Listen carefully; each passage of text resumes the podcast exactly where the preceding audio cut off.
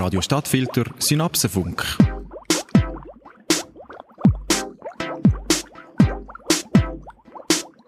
Gescheiter, du bist schlauer. Herzlich willkommen heute Abend zum Synapsenfunk. Mein Name ist Martin Werner und wir sind heute in der dritten von fünf Serien zum Thema Iran. Äh, wie ihr vielleicht schon mitbekommen habt, sind wir seit Januar bis Mai mit einer kleinen Miniserie unterwegs. Also nicht wir, sondern ich. Wir haben bereits drei oder zwei Aufga Aufnahmen zum Thema gemacht. Die letzte zum Thema Reisen im Iran. Und da knüpfen wir heute ja direkt an in der dritten Ausgabe, der März-Ausgabe, nämlich mit dem Thema Winter- und Bergsport im Iran. Anlass ist die Ausstellung Iran Winter im Alpinen Museum der Schweiz in Bern. Das ist eine Ausstellung, die nochmal hervorhebt, dass das Klischee, das wir vielleicht aus der Region oder dem Iran haben, absolut nicht zutrifft. Iran ist ein sehr bergiges Land. Es hat sehr viel Schnee. Es hat sehr hohe Berge. Es hat einen ja, sich entwickelten Bergsport, sei das Klettern, sei das Skitourenfahren, sei das einfach Wandern. Deswegen nutzen wir die Gelegenheit, mit der Co-Kuratorin der Ausstellung zu sprechen. Caroline Fink ist selbst Filmerin, Fotografin und Autorin.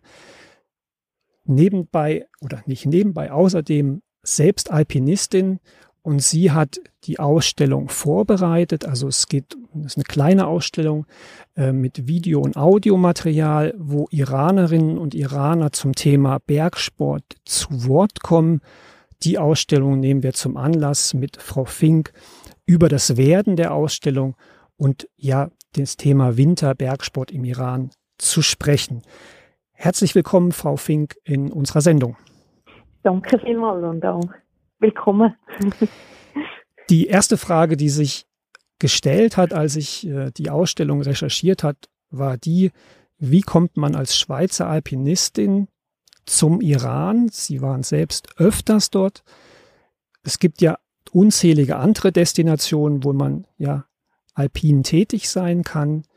Was hat sie in den Iran geführt und was hat sie vielleicht auch ja als Alpinistin erstmal am Land gefesselt? Also in Iran geführt hat mich sicher äh, meine Leidenschaft fürs Reisen. Ich bin früher sehr viel reisen, auch gerne in Länder, wo ich wenig darüber gewusst habe oder wo ich so ein bisschen etwas gewusst habe, aber die Vermutung hatte, dass das Bild vielleicht nicht stimmt. Und dann äh, selber haben wir schauen, wie es dort aussieht.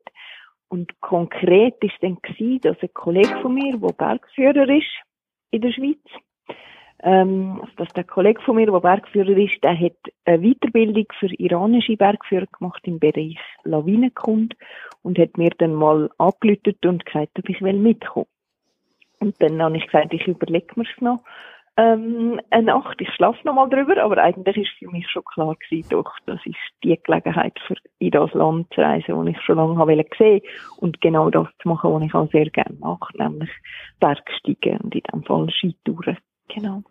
Und ähm, wie waren sozusagen die, die Vorkenntnisse, die Sie hatten und was hat Sie dann tatsächlich in dem Land erwartet?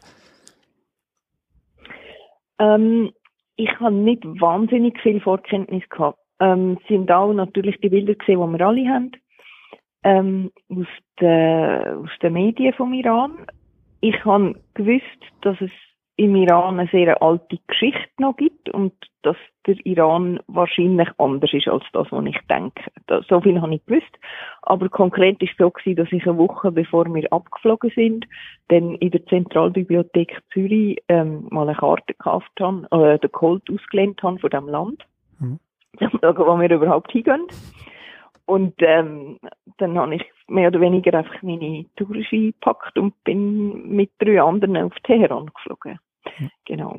Und das, was mich dann am meisten in dem Moment dort fasziniert hat, ist, dass das Land zwar auf die einen Seite wirklich äh, gewisse exotische Anteile hat, also man sieht Frauen in Chadors, äh, die persische Sprache ist mit arabischen Schriftzeichen geschrieben und so weiter.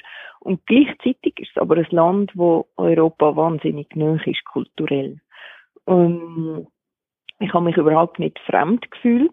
Ähm, ich habe mich sehr schneller und, und viel stärker die gefühlt in der Kultur oder einfach in, in dem Alltag mit diesen Menschen, als das zum Beispiel in Kirgistan oder in Nepal der Fall war. Und die Entdeckung ist sicher ähm, etwas Besonderes für mich, wo ich dann zusätzlich noch gemerkt habe, ich kann, muss sagen, ich habe sehr gerne fremde Sprachen, ich lerne auch gerne ein bisschen skurrile Sprachen, die vielleicht sonst niemand interessiert. Aber als ich dann gemerkt habe, dass Persisch eine indogermanische Sprache ist, wo man die Verben wie im Italienischen konjugiert und, und wo es ganz viele Wörter gibt, die ganz ähnlich sind wie bei uns, ähm, bin ich wirklich hellhörig geworden und habe gefunden, wow, über das Land will ich noch viel, viel, viel mehr wissen. Weil, weil einfach meine Konzeption vorher so falsch war. Ja. Wie, wie oft waren Sie in, in, der Zwischenzeit im Iran? Jetzt bin ich viermal im Iran gewesen, ja. in den letzten drei Jahren. Ja. Und in, wie ist es sozusagen zu dieser Ausstellung gekommen? Sagen wir mal die zwei Aspekte. Wie haben Sie Zugang zu den ähm, Personen gefunden im Iran, die Ihnen eben Rede und Antwort stehen? Vielleicht erstmal diese Seite der Ausstellung. Mhm. Die Kontakte sind ähm, ganz klassisch über übers Bergsteigen im Iran entstanden. Also das sind Leute, die ich ähm, dort äh, beim Skitour, also zum Beispiel iranische Guides, die ich ähm, kennengelernt habe äh, im Rahmen von dieser Weiterbildung. Sie sind dann auch mehrmals in der Schweiz gewesen, dort haben wir uns auch wieder getroffen. Ähm, das, da, aus dem heraus sind so kollegiale Freundschaften entstanden. Ähm, und dann habe ich über die Leute noch andere Leute getroffen. Ähm, bin dann auch mal länger in Teheran gewesen, zum Recherchieren und habe dort äh, in einem Hostel gewohnt, wo viele Iranerinnen und Iraner sind und haben dort ein bisschen umgefragt, ob sie auch Leute kennen, die Bergsteigen und so sind dann auch noch eins, zwei dazugekommen, genau. Ja. Und die andere Seite der Medaille würde mich noch interessieren, wie ist es sozusagen beim Alpinen Museum dazu gekommen, eine Ausstellung über den Iran zu machen. Sicherlich ja nicht vielleicht auch dort äh, vielleicht mit offenen Empf Armen empfangen worden, über das Thema Iran zu sprechen oder ganz im Gegenteil, das exotische Iran äh, ja herzlich gerne gesehen wurde.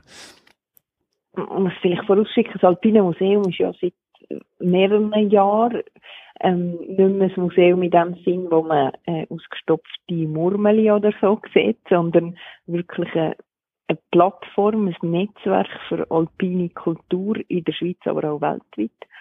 Und macht immer wieder Ausstellungen, wo ähm, Grenzen möglichst öffnet. Mhm. Und quasi über das Bergthema äh, der Horizont will erweitern. Ein Beispiel war, dass man mal äh, eine Ausstellung gemacht hat über das Granium, äh, wo ja ursprünglich aus Afrika kommt.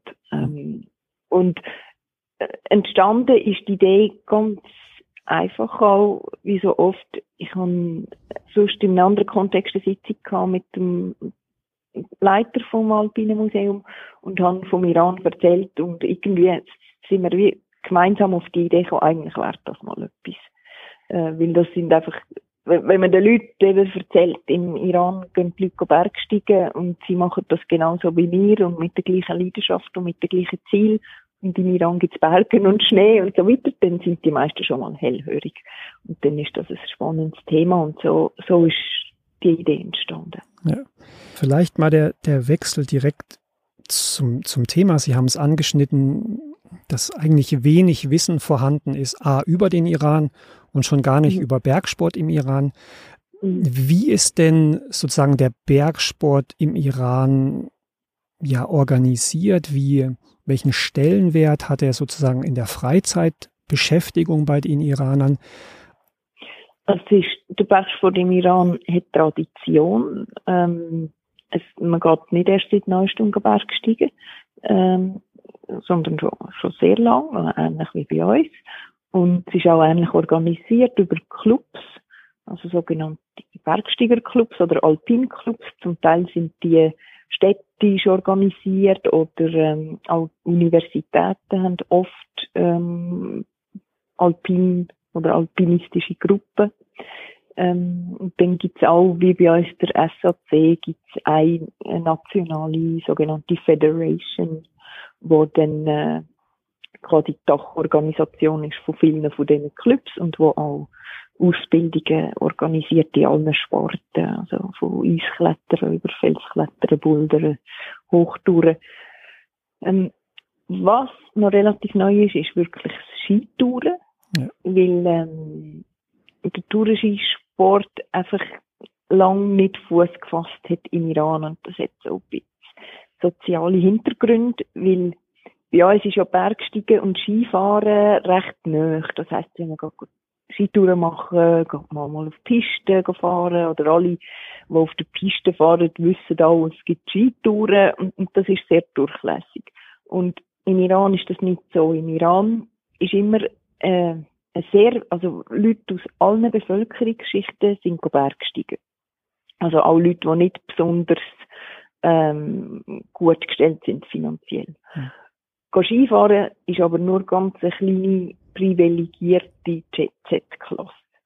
Und darum haben sich Bergsteiger auch nie angesprochen gefühlt vom Skifahren und natürlich ist eine Skiausrüstung auch teuer. Umgekehrt haben die, die haben können Skifahren kein Interesse am Bergsport, weil für sie ist Skifahren eher so etwas wie Golf spielen gewesen. Mhm.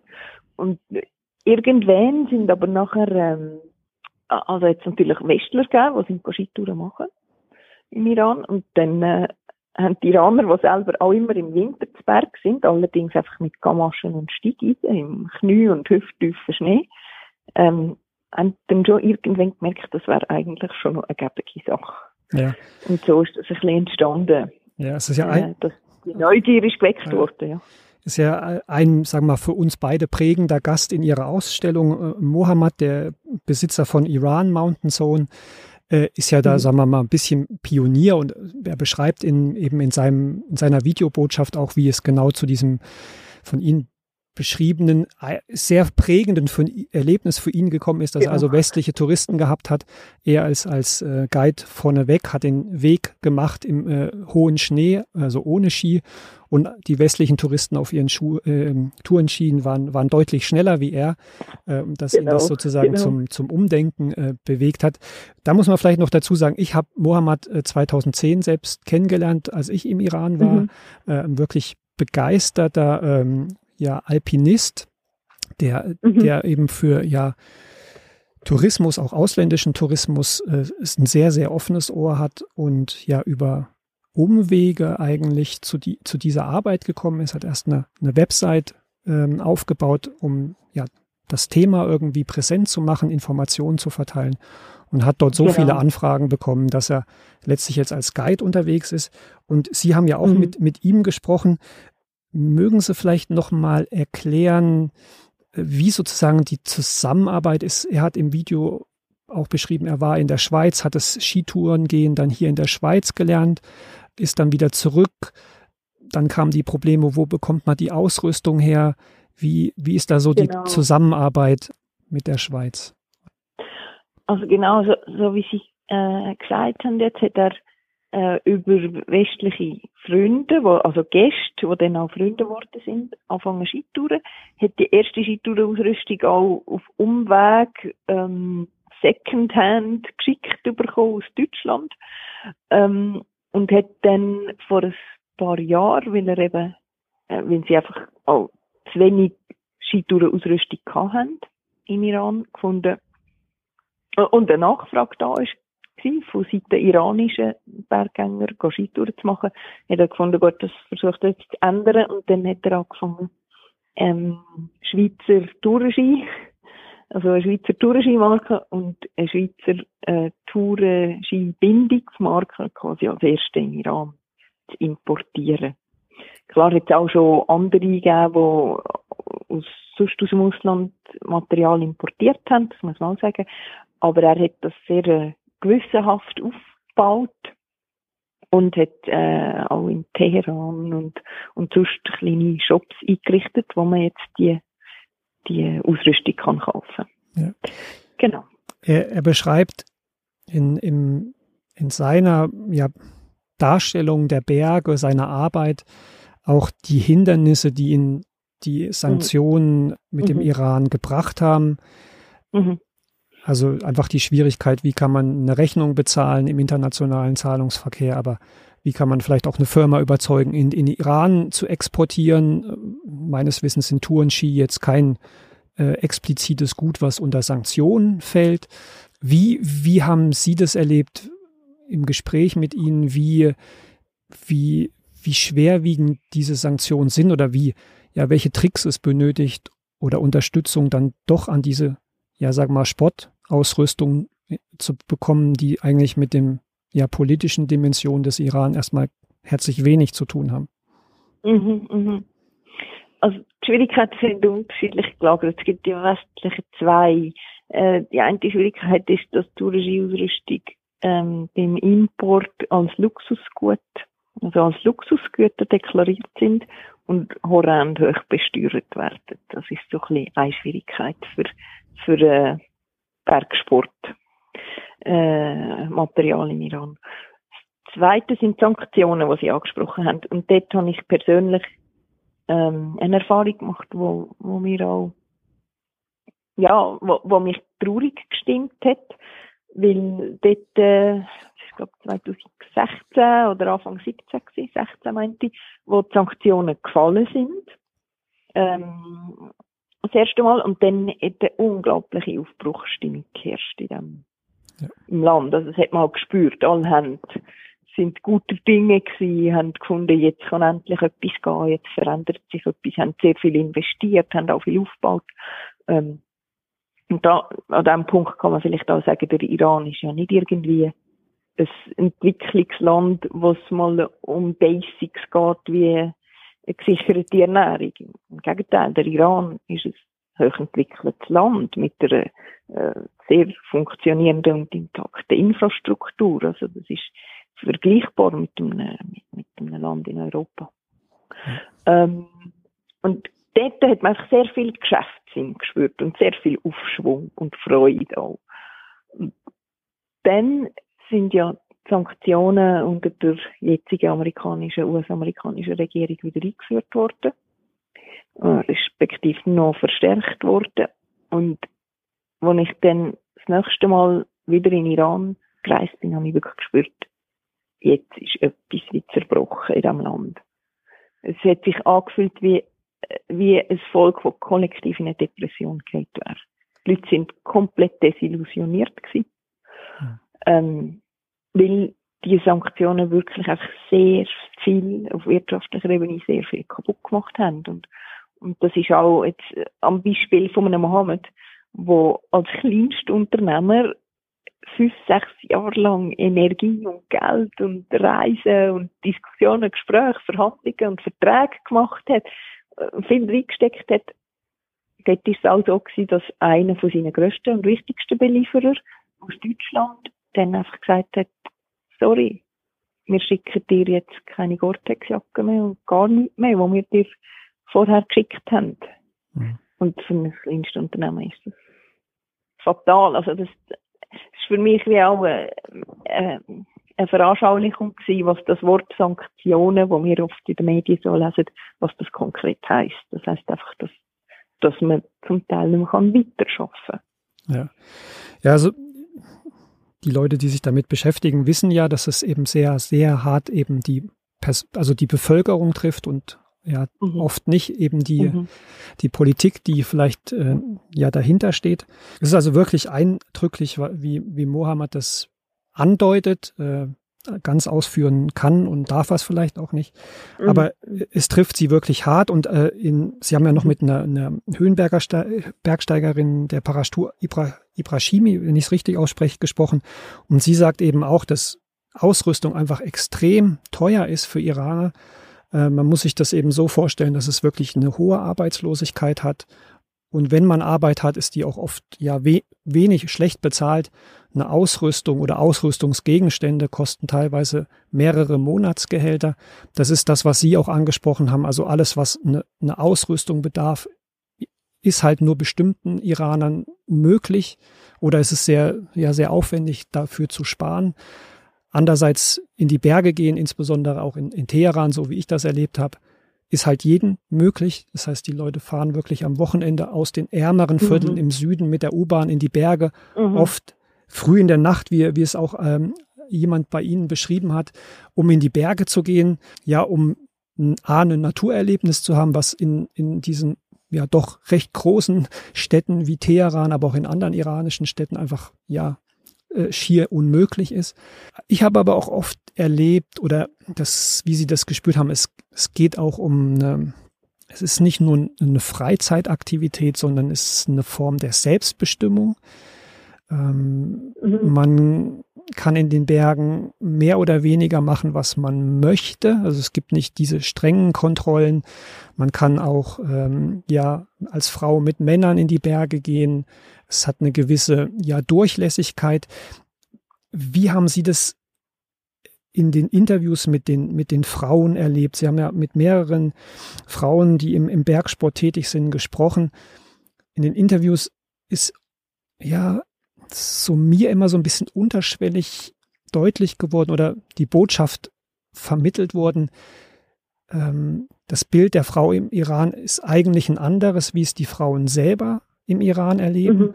Sie sind nicht nur eben die äh, ja, Beschnittenen, die mit äh, Kopftuch laufen müssen, sondern sie sind Frauen, die einen Beruf haben. Und das ist ja. zum Beispiel eben ja in den Bergen.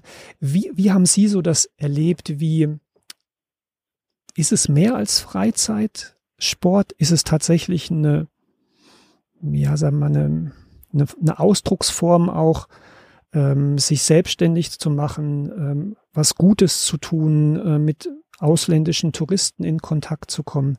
Wo muss man das so einordnen, wenn man mit diesen Leuten spricht? Also vielleicht greife ich, äh, greife ich ganz kurz das Thema Frau zuerst auf. Ähm, es ist wirklich so, dass das auch äh, eine Misskonzeption ist, die wir haben von der äh, total unterdrückten iranischen Frau, die, die nichts zu sagen hat. Ähm, es gibt sicher sehr, ich sage jetzt mal, äh, sozial schwieriger gestellte Schichten, wo es die Frauen sehr, sehr schwer haben. Und ja, sie sind ähm, rechtlich nicht gleichgestellt äh, vor dem Gesetz. Aber man muss sagen, dass iranische Frauen sehr gut gebildet sind. Also 60 Prozent der Uni-Absolventen sind Frauen im Iran. Äh, Frauen haben zum Teil auch leitende Jobs. Frauen sind Autofahren, Frauen ähm, ja, sind, sind sichtbar in der Öffentlichkeit. Das einfach so ein bisschen für das ja. Und im Privatleben wahrscheinlich noch stärker hinter den verschlossenen im Türen. Ja. Genau, im Privatleben noch stärker. Es ist wirklich die, halt die, die rechtliche Situation, was für sie schwierig macht. Also, dass zum Beispiel, wenn sie, äh, wollen, äh, also wenn sie wollen arbeiten, dann müssen sie theoretisch die Bewilligung von ihrem Mann haben oder ja. so Geschichten. Ähm, in den Bergen. Ich glaube, dass das eigentlich sehr ähnlich ist wie bei uns Berge sind immer ein Freiraum. Und darum, wenn ich jetzt über den Iran rede und sage, ja, im Iran sind Berge ein Freiraum und äh, wo kein Richter, da kein Henker und, und es ist ein Raum, wo man selbst bestimmt kann unterwegs sein, dann stimmt das. Aber das stimmt genauso auch bei uns.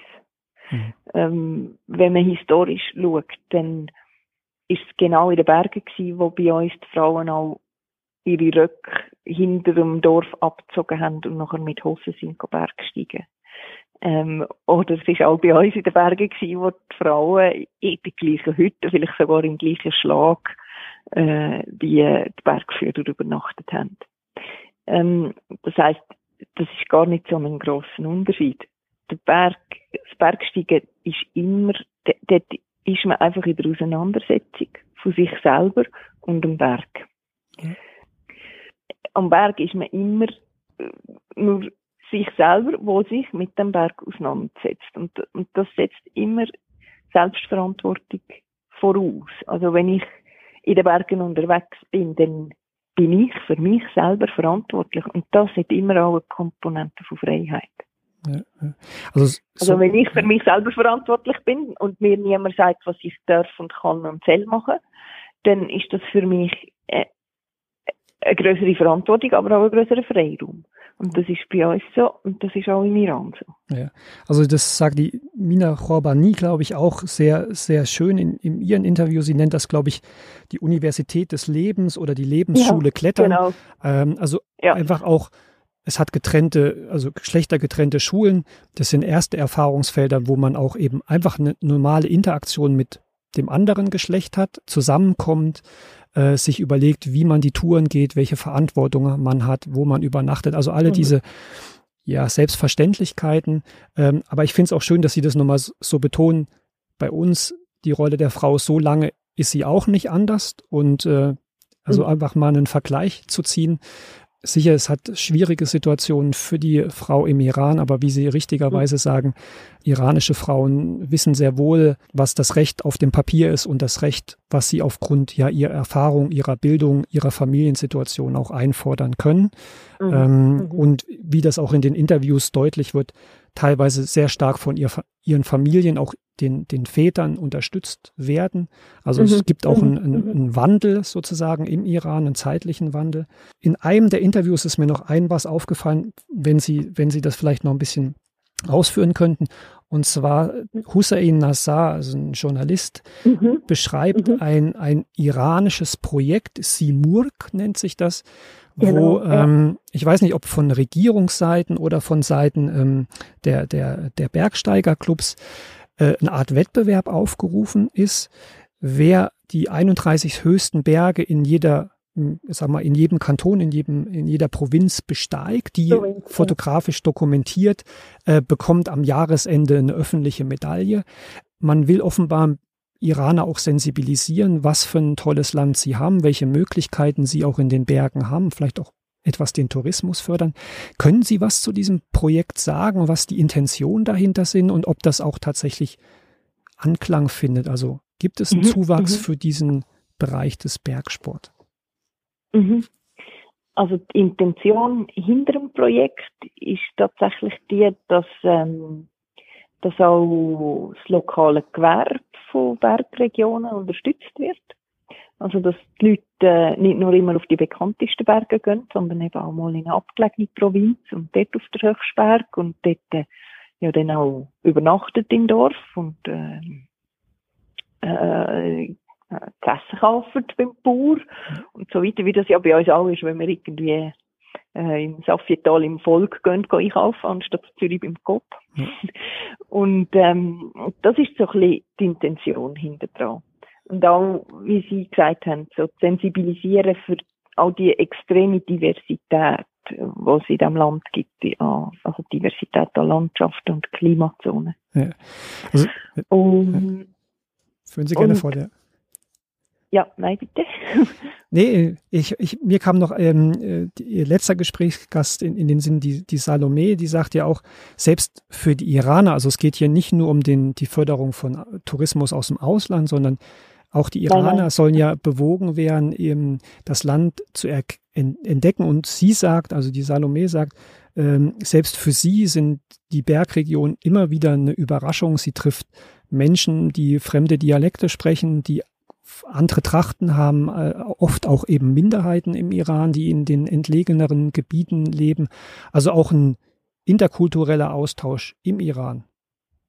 Ja, genau. Also das Simurg-Projekt, das ist ein, ein, rein iranisches Projekt. Ich denke jetzt nicht, ich glaube nicht, dass irgendein ein westlicher Gast gibt, der das äh, schon verliehen bekommen hat. Und, und ja, also es gibt jedes Jahr werden dann äh, Leute ausgezeichnet, die eben den Beweis erbracht haben, dass sie auf allen 31 Gipfeln sind, also Iranerinnen und Iraner.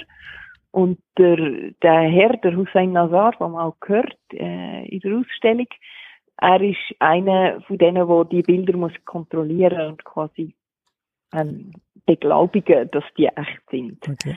Und äh, zum Simurg kann man noch sagen, Simurg, das ist so eine mythische Gestalt, äh, ein Vogel, eine Art wie der Phönix, wo in der persischen Mythologie äh, wichtig ist und auch im Berggebiet angesiedelt ist. Ja. Was wünschen Sie den Iranerinnen und Iranern für die Zukunft? ich wünsche den Iranerinnen und Iranern für die Zukunft, dass sie ähm, auch vom Westen und von der Öffentlichkeit als das gesehen werden und dargestellt werden, was sie sind. Nämlich ein, ein Volk, wo irgendwie zwischen Europa und Indien auch ein kulturelles Bindeglied ist und wo eine unglaublich alte und auch heute aktuell sehr aktive Kultur hat und auch Kulturszene. Also schon nur, wenn wir ähm, iranische, iranische Film schaffen oder die iranische, die iranische Grafik äh, anschauen oder das iranische Theater, dann ist das umwerfend. Ja. Und ähm, ich glaube, wir können alle nur gewinnen, wenn wir wie den kulturellen Austausch ermöglichen und ähm, fördern. Und das gehört natürlich auch dazu, dass, äh, ja, dass das Land vor allem von diesen Sanktionen befreit wird und auf eine Form, in einer Form integriert wird in einer Weltgesellschaft, wo, wo man mit gegenseitigem Respekt auf gesellschaftlicher und auch politischer Ebene aufeinander zugeht. Und das ist auch das, was, was ich aus der Sendung mitnehme. Vielleicht auch Sie, liebe Hörerinnen und Hörer. Der Iran ist ein Land des Bergsports. Wenn Sie die Gelegenheit haben, fahren Sie selber. Ähm, Sie können alleine fahren, aber eben in den Bergen auch mit, mit Guides und äh, den einen oder anderen werde ich hier auch noch verlinken. Und wie Frau Fink auch gesagt hat, es ist eine Möglichkeit eben auch menschlich zu agieren über, ja, Sport. Es muss nicht nur Bergsport sein, aber zum Thema war heute eben der Bergsport und der Winter im Iran. Es ist ein Land voller Möglichkeiten, was den Bergsport betrifft. Anreize oder Anregungen gibt es noch bis zum 12. April im Alpinen Museum in der Schweiz. Solange geht die Ausstellung Winter Iran noch, sei Ihnen herzlichst empfohlen. Und wenn Sie es nicht nach Bern schaffen, sich aber noch informieren wollen, schauen Sie einfach nochmal bei ähm, Radio Stadtfelder, Synapsenfunk. Die ersten Sendungen sind hinterlegt und auch die zukünftigen kann ich Ihnen nur sehr ans Herz legen. Die Kultur des Iran, insbesondere die Musik des Iran, werden wir in der nächsten Sendung in April ähm, äh, ja, näher eingehen. Also geht es auch nicht nur um Musik, sondern um die äh, Situation von Künstlern im Iran. Und in der Mai-Ausgabe werfen wir einen Blick hinter die Kulissen ja, des öffentlichen Iran. Es geht um Innenarchitektur. Wir haben da einen sehr spannenden Gast, der Einblicke in die privaten Haushalte von Iranerinnen und Iranern erhalten hat. Da geht es sehr viel um Architektur, Innenarchitektur, aber eben auch das für uns als ja oft westliche Besucher nicht sichtbare Bild des Iran, nämlich das private hinter verschlossenen Türen. Ihnen äh, fürs heute Abend zuhören herzlichen Dank. Mein Dank gilt natürlich ganz besonders Frau Fink, dass sie sich die Zeit genommen hat, a, sich mit dem Iran zu beschäftigen, b, das Ganze in noch eine Ausstellung zu packen und c, heute Abend Ihnen noch das Ganze persönlich zu erläutern. Herzlichen, herzlichen Dank, Frau Fink. Vielen Dank an Sie. Dann sage ich guten Abend und bleiben Sie dem Synapsenfunk bei Radio Stadtfilter treu. Ich sage Tschüss, mein Name ist Martin Werner. Bis zum nächsten Mal. Radio Stadtfilter Synapsenfunk.